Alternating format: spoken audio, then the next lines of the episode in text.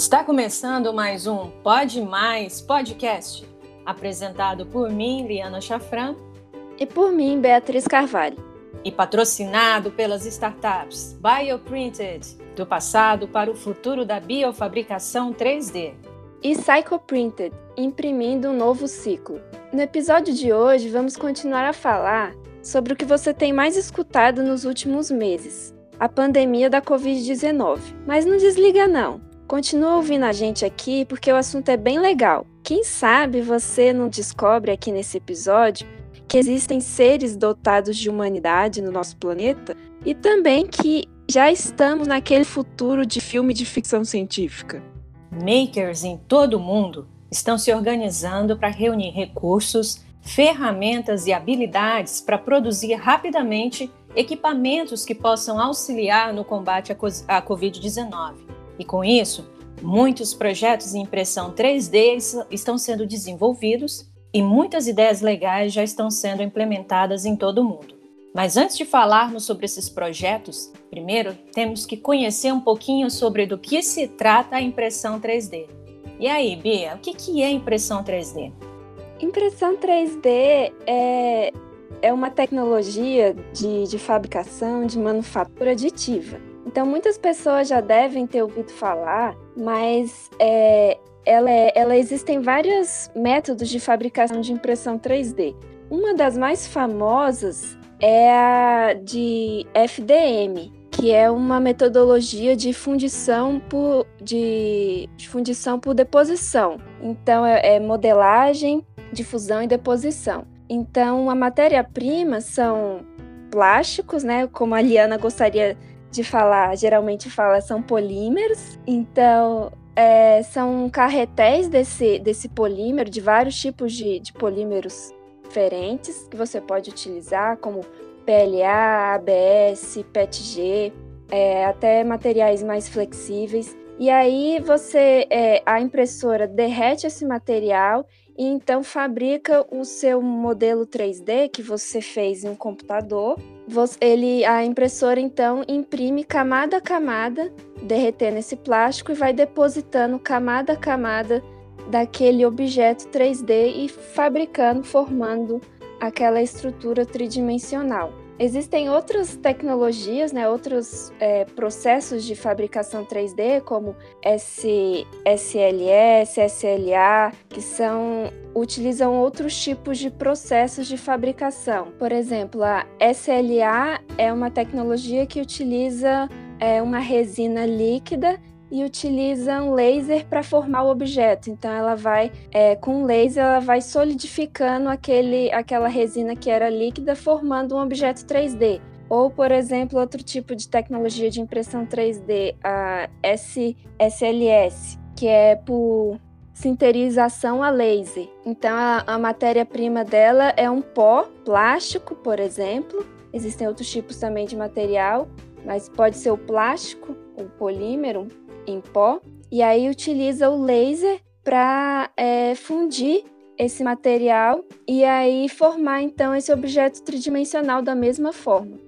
E o que é mais legal dessa questão da tecnologia 3D é que você consegue montar modelos 3D é, no computador, dos mais variados. Você consegue encontrar esses modelos 3D em sites na internet é, o site que, que eu mais utilizo para imprimir os modelos 3D é o Thinkiverse, mas tem vários tipos de sites que você consegue esses modelos 3D de graça. E com a, com a é, acessibilidade a essas máquinas 3D atualmente, né, essas impressoras 3D atualmente, você tem o lado positivo e o lado negativo de você ter essas máquinas em casa, né?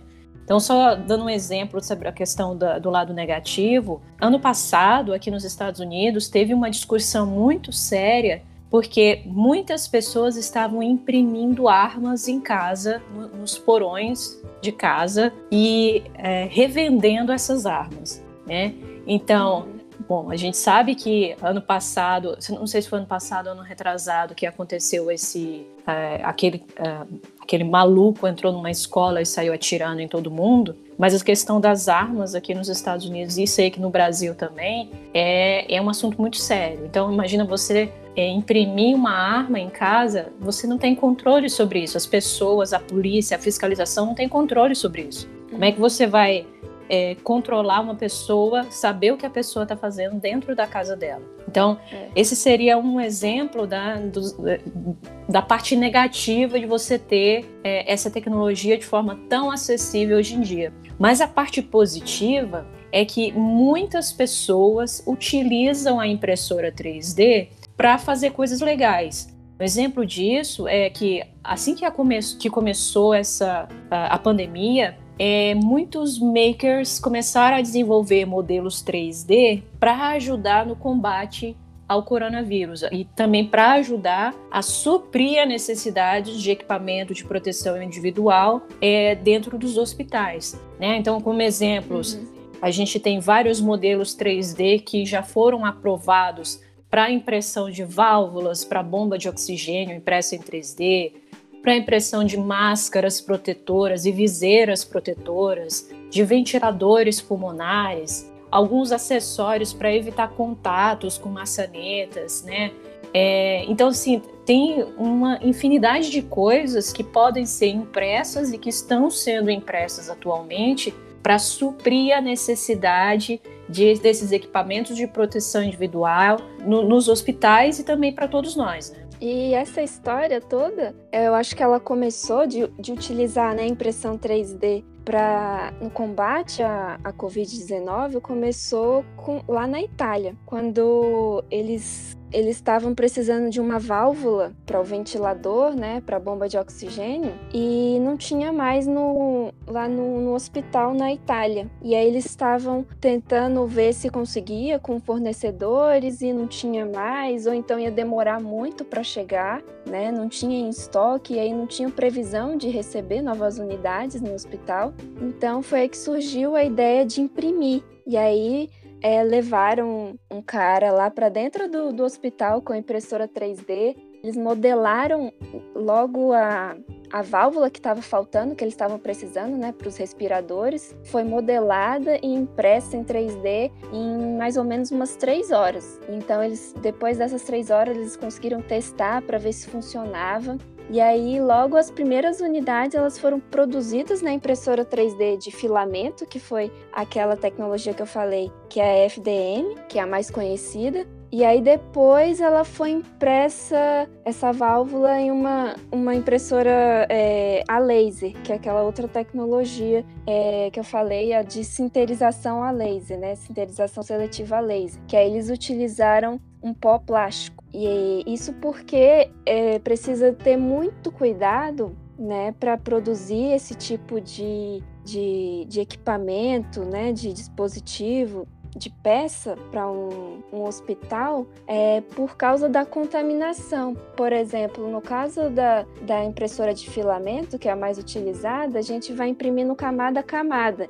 Então, às vezes, no meio de uma camada, entre uma camada e outra, você tem algum tipo de contaminante ali, alguma pode ser propício a bactéria, a vírus, a qualquer tipo de microorganismo que pode ficar ali. Aí, e como essa tecnologia de a laser, ela, ela não permite esse tipo de de contaminação, ela diminui esse, essa contaminação no produto. Então, realmente, para cada tipo de aplicação, precisa ser levado em conta essa questão é, da esterilização, porque o produto ele vai ser utilizado para um determinado fim que não pode prejudicar o estado da, daquele paciente, por exemplo. É, e a gente está falando né, da impressão de, de, coisas relativamente pequenas, né, essas válvulas para respiradores e até as mesmas máscaras de proteção, mas na China eles foram um pouco além disso, né?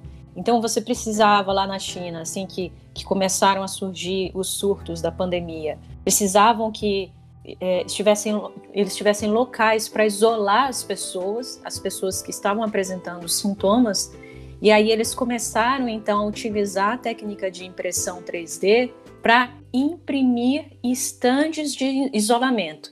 Então, esses estandes de isolamento, eles foram impressos em formato de cápsulas, né, e eles foram construídos para isolar pacientes que tinham sintomas do coronavírus ou que já tinham sido diagnosticados de forma positiva para o coronavírus e que precisavam ficar de quarentena.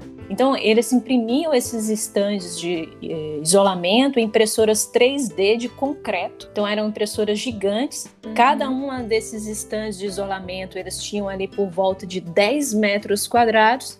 E cada um desses estandes eles foram construídos em duas horas. Ou seja, você conseguia construir até 15 quartos por dia para abrigar pacientes que tinham sido diagnosticados com o coronavírus, para que eles possam ficar em isolamento, né, ficar de quarentena de forma segura e, é, de forma eficiente. É muito legal isso. E era tipo salinhas, né? Pequenos quartinhos que eram levantados rapidamente. E aí, depois que essa situação passasse, né, era rápido de desfazer e quebrar tudo. E realmente essa é uma das, é uma das é, tendências para a área de construção civil no futuro a impressão 3D de concreto. É, e tem muitos grupos né, de makers que utilizam essas impressoras 3D no combate ao coronavírus. Então você tem vários tipos de projetos né, que são de código aberto e que eles têm esses materiais, esses têm esses, esses modelos 3D disponíveis para qualquer pessoa que queira imprimir, né, Bia? Exatamente. É, muitos grupos começaram a se juntar ao redor do mundo inteiro, né? Pessoas de diversas áreas, de design, de engenharia, médicos, pessoas da área da saúde, todos em prol desse de lutar, né, contra o coronavírus e de construir esses vários equipamentos de, de proteção individual, ventiladores, né, pulmonar para de hardware aberto, então qualquer um pode, quando a gente fala, né, hardware aberto, código aberto, é que você um projeto que qualquer um pode modificar, as pessoas podem se juntar, modificar o projeto, copiar, é, imprimir ele sem precisar pagar nada por isso, né? Então qualquer um pode utilizar.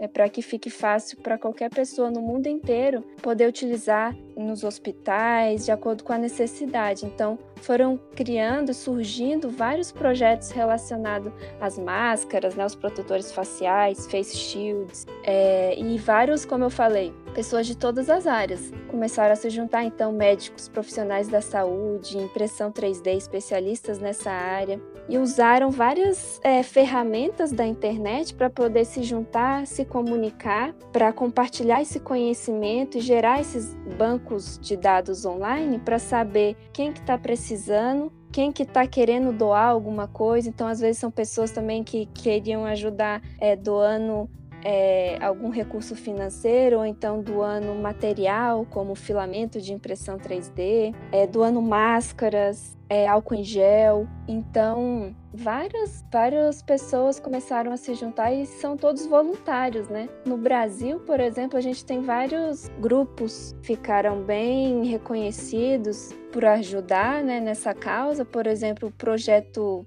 IJA, teve, que foi um projeto que, que teve presente em todo o Brasil, então vários grupos locais no Brasil inteiro tinham o projeto da, da Face Shield, né, da viseira protetora para imprimir, tinha sabia como imprimir, quais eram as recomendações, tudo seguia a, as normas da, da Anvisa aqui no Brasil, que eles surgiu uma a Anvisa lançou uma resolução para emergencial, né, para fabricação emergencial de equipamentos de proteção e outros tipos de, de peças e, e equipamentos, e importação também. Então, foi tudo é, seguindo é, recomendações da, da própria Anvisa. Também a gente teve outros projetos que de rede colaborativa, como o Brasil contra o vírus. Também aqui em Brasília teve tem o projeto de Brasília maior que a Covid. Então são vários voluntários que têm se juntado e, e, e ajudado nessa causa.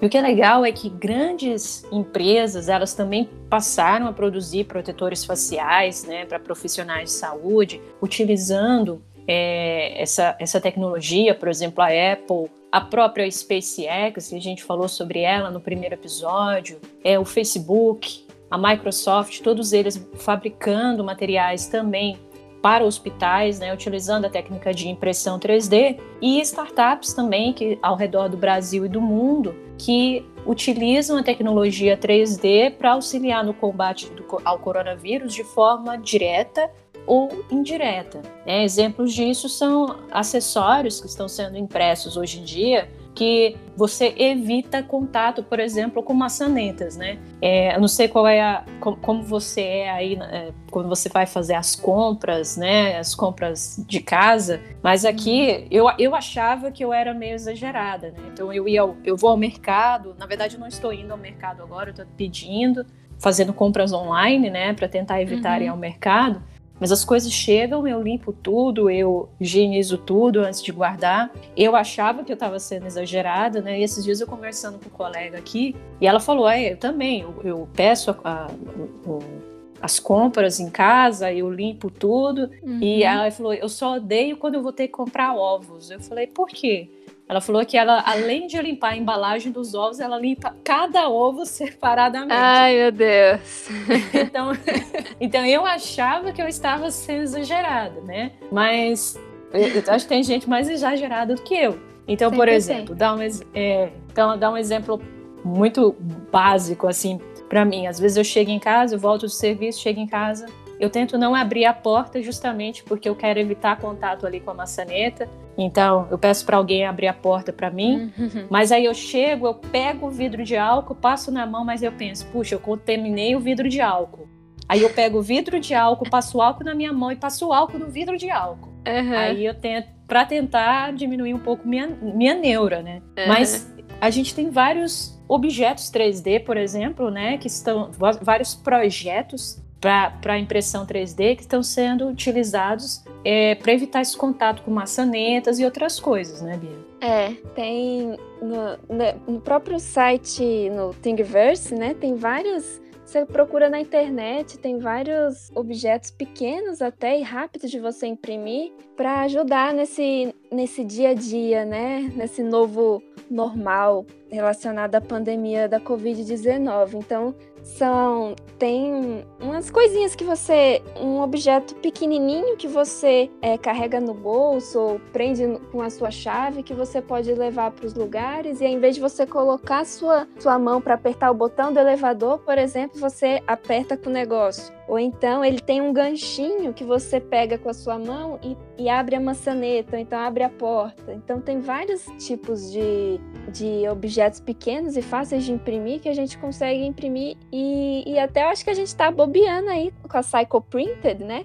Se tiver cliente aí interessado, a gente pode começar a vender esses disponibilizar para quem quiser comprar esses pequenos objetos para ajudar, né? E objetos personalizados, né? Personalizados. Porque a Psycho Printed, né, ela é a nossa startup relacionada à impressão 3D e reciclagem de plásticos também, né, relacionada à economia circular. Então a gente a, quer utilizar é, resíduos plásticos que seriam descartados para produzir é, novos é, filamentos de impressão 3D, que são aquela matéria-prima que a gente falou no início para impressora 3D imprimir, né? Naquela impressora mais comum. E aí a gente então imprime com, com esses filamentos de plástico reciclado. A gente está é, em desenvolvimento ainda, né, de alguns filamentos, mas a gente também trabalha com, com filamentos já comerciais, imprimindo esses objetos personalizados e também a gente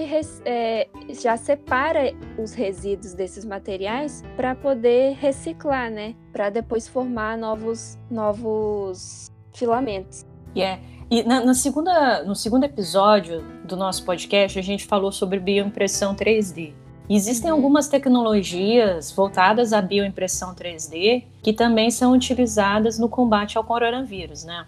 É, como eu falei no início, né, eu falei alguns tipos de, de tecnologias, de processos de fabricação 3D, mas também a gente tem a, a, também a bioimpressão 3D e tem também a impressão com cimento, que a Aliana falou agora há pouco. Então, são várias tecnologias que vão surgindo a partir da, da fabricação 3D, da impressão 3D. E a bioimpressão 3D é uma delas. E a gente falou né, no segundo episódio um pouco mais, mas é, é justamente nesse caso da, da, do coronavírus, é a gente poder criar com uma bioimpressora 3D que, em vez é, da matéria-prima ser o plástico, por exemplo, né, é material biológico. Então a gente consegue misturar numa, num tipo uma gelatina, né, uma matriz é, biopolimérica, misturar que seja uma matriz é, biocompatível, por exemplo, a gente consegue misturar células dentro dela e aí imprimir camada a camada um tecido biológico com aquelas células, né? Então a gente pode criar, é, desenvolver um, um tecido é, biológico que mimetiza, né? Que imita o pulmão, que é um dos órgãos mais afetados pela, pela Covid, né? E aí a gente recriando esse pulmão em 3D, em laboratório, é, pode ajudar os cientistas a entender melhor como o coronavírus afeta o órgão, né? E entendendo como afeta, a gente consegue aí é entender é, melhor como desenvolver tratamentos mais eficientes, eficazes. É, a gente fala falando aqui sobre a questão de você ter uma impressora 3D em casa e você conseguir fazer esse tipo de impressão é, no conforto da sua casa, justamente pela disponibilidade dessas máquinas. Mas essa questão de você utilizar essa tecnologia não só para o combate ao coronavírus, mas também para auxílio né, da população em geral é algo que está sendo levado muito a sério. Então, exemplo disso é uma cooperação que está tendo agora entre o FDA, que é a US Food and Drug Administration, e o NIH, que é o National Institute of Health. Eles estão trabalhando em conjunto, em forma cooperativa, para desenvolver é, modelos 3D de diferentes equipamentos de proteção individual. Esses equipamentos eles já são equipamentos que foram validados pelo FDA, que é um dos, uma das maiores é, agências fiscalizadoras do mundo. Então você pode ir lá, visitar o site da FDA ou o site do NIH e você consegue imprimir esses modelos que já estão prontos e que já estão certificados pelo FDA. Inclusive, no site do, do NIH, você também encontra o modelo 3D dos cotonetes nasais, que são aqueles cotonetes que são utilizados para coleta de material para detecção de coronavírus, né? Da suave, detecção, né? é, detecção do Covid. Porque é, devido à alta demanda né, desse tipo de análise, começaram então a ter alguns, alguns hospitais eles começaram a ter problemas para reposi, repo, é, reposição desses, desses swabs, desses cotonetes uhum. nasais. Então várias empresas e inclusive órgãos é, fiscalizadores eles começaram a então a se unir para imprimir esse, esses cotonetes nasais para tentar suprir a necessidade dos hospitais é, e das clínicas que estão fazendo esse tipo, esse tipo de coleta. Inclusive a HP, ela também está disponibilizando diferentes modelos 3D de equipamentos de proteção individual para serem impressos em casa e modelos também 3D desses cotonetes nasais, né, desses swabs, que são utilizados para a coleta de material é, de pessoas com suspeitas de coronavírus. É, o Suave foi um dos também dos projetos que surgiram aí no meio dessa pandemia, que eles começaram a imprimir também utilizando a tecnologia aquela de resina, né? E aí eles conseguiam imprimir milhares de desses suaves, desses cotonetes, que é quase um cotonete grande, grandão, né? Gigante. Isso. É, vários por, por dia. E aí foi, foi bem legal. Bia, você falou sobre essas plataformas abertas, né? É, que estão sendo desenvolvidas no Brasil e que você pode adquirir esses modelos 3D. Mas tem duas plataformas abertas também é, americanas que são muito legais de você uh, utilizar. São, elas desenvolvem modelos né, 3D que também são apoiadas e são uh, não bem apoiadas, mas são autorizadas, digamos assim, pelo FDA, pelo NIH, que é a American Makers, que ela faz essa conexão entre os projetos desenvolvidos pelo FDA e o NIH, principalmente para impressão de modelos em polipropileno, que é o PPE, e a United for Covid, que é um projeto é, colaborativo que oferece é, solução, soluções que também são aprovadas para o combate ao coronavírus. Então, não só é, modelos 3D, mas também soluções, desenvolvimento de soluções que podem ser utilizadas nesse tipo de combate que legal, né? Muitos projetos e plataformas colaborativas que estão mostrando para gente que a ciência pode ser desse jeito, né? Aberta, colaborativa, muitas pessoas ajudando. Isso que é o mais legal na ciência, né? Sim. A gente vai colocar todos os links aí desses projetos, essas referências que a gente utilizou no, no episódio de hoje aqui na descrição para quem quiser saber mais. E se você quiser falar com a gente, você pode mandar um e-mail para podemaispodcast@gmail.com. podemaispodcast@gmail.com.